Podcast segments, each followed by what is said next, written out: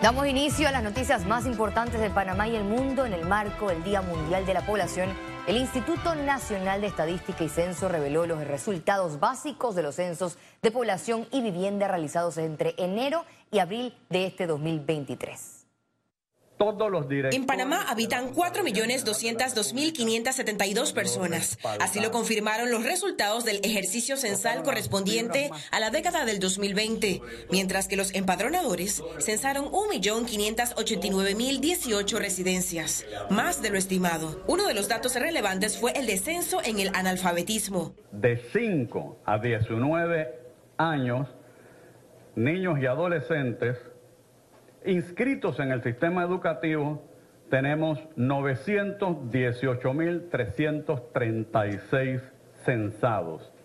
Eso significa que en este censo tenemos 82.227 estudiantes más que en el censo anterior. Agradezco a todos los colaboradores de la Contraloría, del IDEC, el equipo técnico, el equipo planificador, los ejes de trabajo, por hacer un proyecto exitoso. Teníamos que de una vez por todas hacer un censo y hacerlo bien. Pero ¿cómo está el país en materia de acceso a servicios públicos? Estos censos revelaron que el 94.3% de viviendas tienen acceso a agua potable, 82.9% a servicio sanitario, 95.2% a energía eléctrica, al 75.9% le recolectan la basura y el 92.8% tiene combustible para cocinar. Sobre acceso a tecnologías, el 40% de viviendas tiene computadora, 69.7% con internet, el 90% cuentan con celular, mientras que 22.9% mantienen teléfono fijo y el 68.4% pagan por televisión con cable.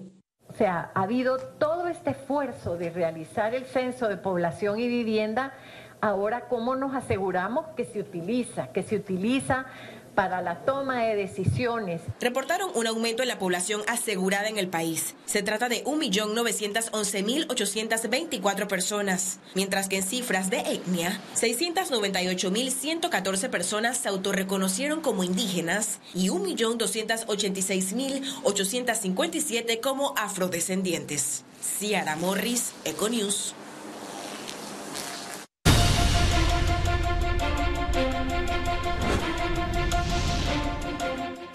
Tras la victoria de Rómulo Rux en Cambio Democrático, el precandidato presidencial José Blandón mantiene firmes sus aspiraciones de presidir una alianza de partidos opositores.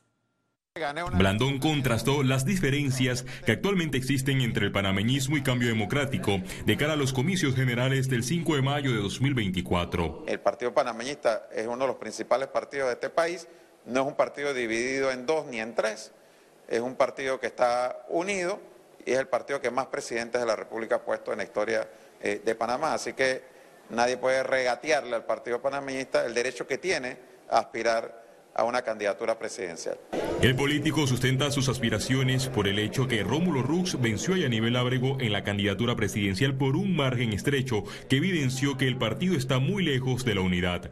En el caso del panameñismo, solo hay un aspirante a la presidencia y estamos ya listos, con ansias, esperando que llegue el 23 de julio para salir a votar, ya que hemos visto los resultados de las primarias de otros partidos.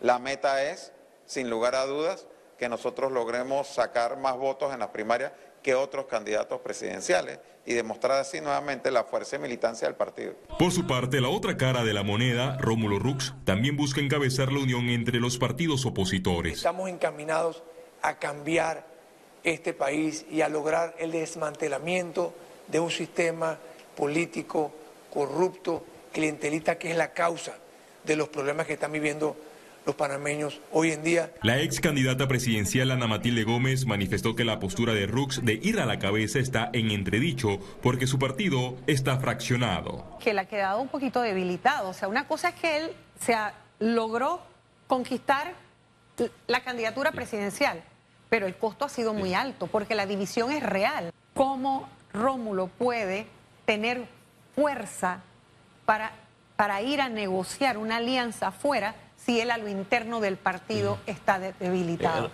En septiembre se conocerá quién será el líder de la alianza entre los partidos Cambio Democrático, Panameñista País y Alianza. Félix Antonio Chávez, Econius. Militantes de Realizando Metas podrían aliarse a la candidatura presidencial de Rómulo Rux en Cambio Democrático, así lo confirmó el dirigente político Félix Molanier. Un grupo de, líderes a nivel nacional que mantenemos reuniones permanentes evaluando eh, los escenarios políticos y lo que sí tenemos definido hasta el momento es que no vamos a apoyar a Ricardo Martinelli y estamos evaluando eh, eh, qué candidato eh, apoyar y no descartamos la posibilidad de apoyar al compañero Rutz o a, otro candidato, pero no hemos todavía definido nada.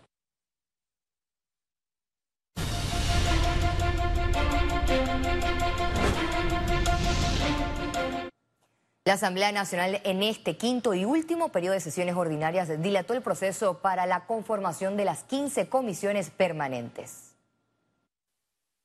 La decisión provoca la molestia de la bancada independiente, quien pidió a la Junta Directiva acelerar el trámite para iniciar la discusión de los proyectos de ley en primer debate y en las subcomisiones. Definir las comisiones para que se puedan dar en primer debate esas discusiones que tanto urgen en temas de educación, en temas de salud, temas de seguridad, en temas de anticorrupción. No podemos empezar a discutir los proyectos que le debemos al país si no se fijan las comisiones. Y yo creo que no se han fijado por la falta de interés, de acción por parte del partido gobernante, de actuar. Los independientes aspiran a estar en la Comisión de Presupuesto, Credenciales y Gobierno, entre otras. Discusiones de reglamento interno en la Asamblea Nacional, eso está en una comisión pero hasta que no se conforme la comisión no se puede discutir ese importante proyecto. Quedan temas pendientes como por ejemplo la minería, el tema de extinción de dominio. No se pueden empezar a discutir porque por una parte el órgano ejecutivo no ha presentado esos proyectos en la Asamblea. Desde el PRD creen que la selección de los diputados que ocuparán las directivas de cada comisión está a la vuelta de la esquina. hasta el día de hoy no tenemos nada aún. Pero yo creo que va a ser un tema bastante rápido y fácil porque ya en lo que es el final de la última legislatura, eh, debe imperar un criterio en donde cada diputado sepa más o menos en qué comisión va a estar.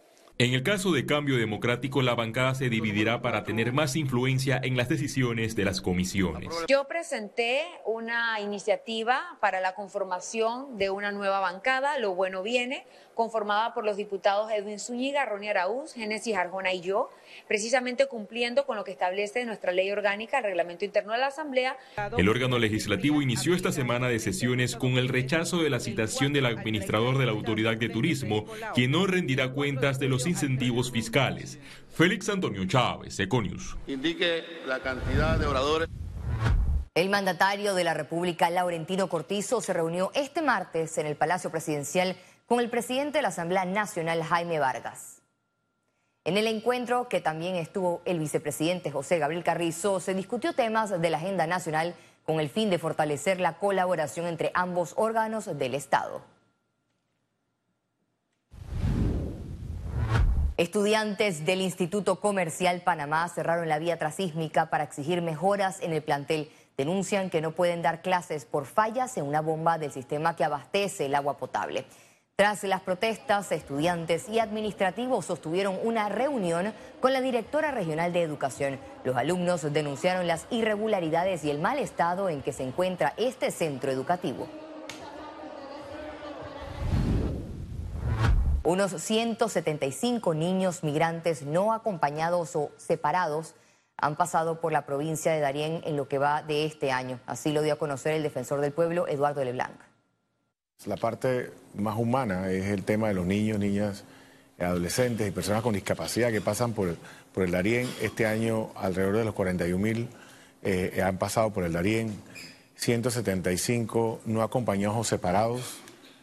Eh, dentro de esa cifra, la cifra alentadora es que de esos 75 y de esos 41 mil, solamente 13 están en proceso de reubicación, por lo cual eh, el 99% eh, viene, de alguna forma se, se, se, se hace acompañar de sus padres.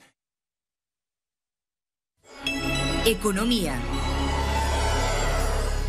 El Consejo de Gabinete aprobó este martes una nueva extensión del subsidio de combustible hasta el viernes 14 de agosto del 2023.